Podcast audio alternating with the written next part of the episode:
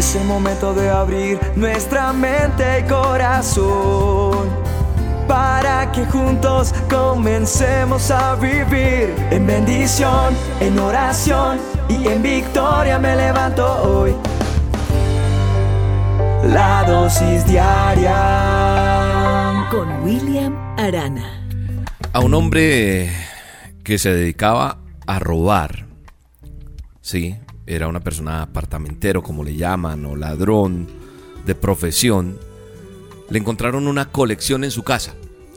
Esta colección era 1800 corbatas de seda, 88 pares de, de shorts, también eran en seda, 172 juegos electrónicos, 45 saleros y pimenteros, 32 peines, 28 portaplumas, y una enorme cantidad de billeteras y como carteras de cuero fino. Muchas. Imagínense usted esa situación. 1800 corbatas. Saleros. En fin. Una colección que avaluada dio la cifra de 45 mil dólares. Y era el gran orgullo de su dueño, el ladrón, Kan Kin Shan de Hong Kong. Él disfrutaba de su colección. Pues la policía se lo lleva preso. Lo venían persiguiendo ya por, por sus antecedentes de, delictivos, pero la sorpresa de la policía fue encontrar en su apartamento todas estas cosas.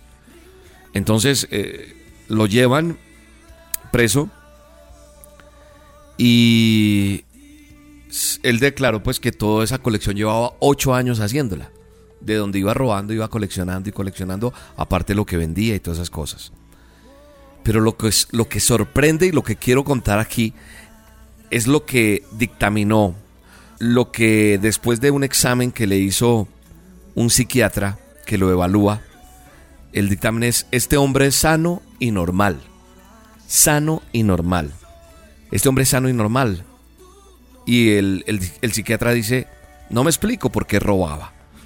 Entonces aquí hay un, un juicio de un psiquiatra, de un especialista que es interesante.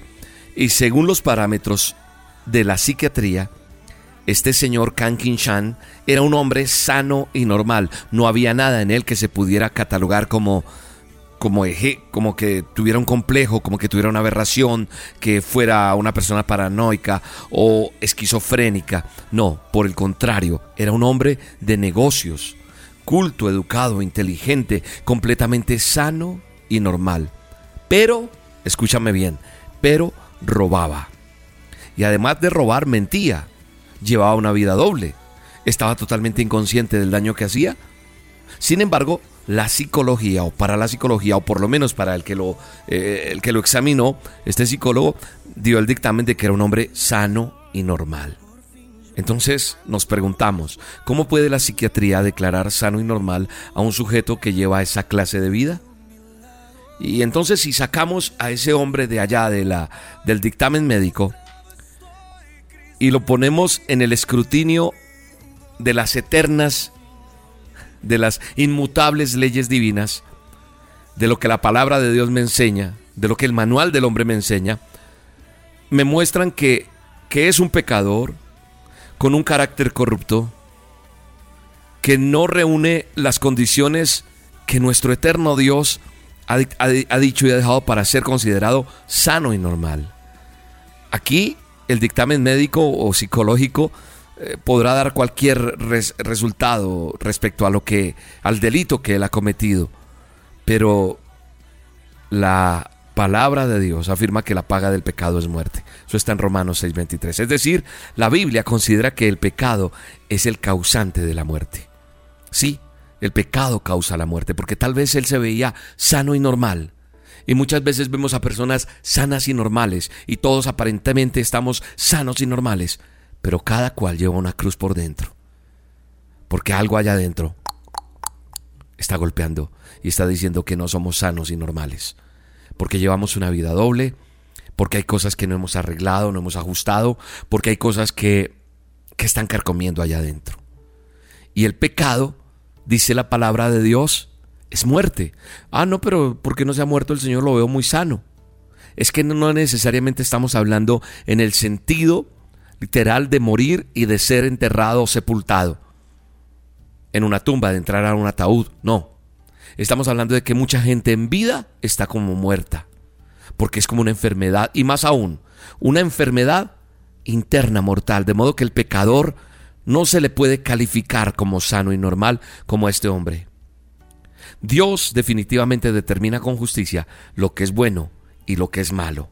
Dios definitivamente determina con justicia lo que es aceptable y lo que es reprochable. Y nos dice que todos necesitamos ser transformados. Todos. Todos. Tú, yo. Esa transformación es imprescindible porque estamos enfermos. Y solo, querido amigo, querida amiga, solo Cristo puede limpiar a cada uno de nosotros. Solo Él puede limpiar al injusto. ¿Por qué? Porque Él ya pagó en la cruz el precio de nuestra limpieza. Él ya lo hizo. Y Él quiere verte sano y normal. Sano y normal. A ti, a mí, a tus seres queridos. Él ya pagó. Él nos quiere ver sanos y normales. Padre, te damos gracias por esta dosis. Te damos gracias porque tu palabra nos enseña, porque para el mundo pueden ser muchas cosas normales, naturales, pero la naturaleza que tú has dejado, el, el, orden que tú has dejado, el que está establecido para nosotros, está aquí, en el manual que tú has dejado para nosotros. Queremos ser sanos y normales, pero delante de ti, para ser sanos y normales, delante de los hombres, en el nombre de Jesús. Amén. Mi vida comenzó en aquel momento que llegaste. No fue el día en que nací, fue que al mirarme se esfumó la oscuridad que me invadía.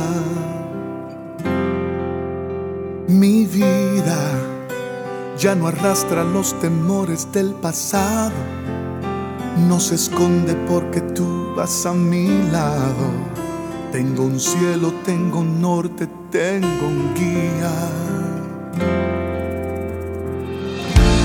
El campo se ha vestido de colores, me invita a disfrutar.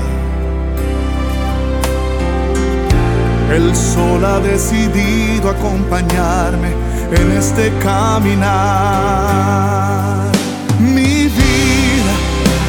La vida en el momento que llegaste me tomaste entre tus brazos y al mirarme, susurraste a mis oídos, aquí estoy. La dosis diaria con William Arana, tu alimento para el alma. Vívela y compártela. Somos Roca Estéreo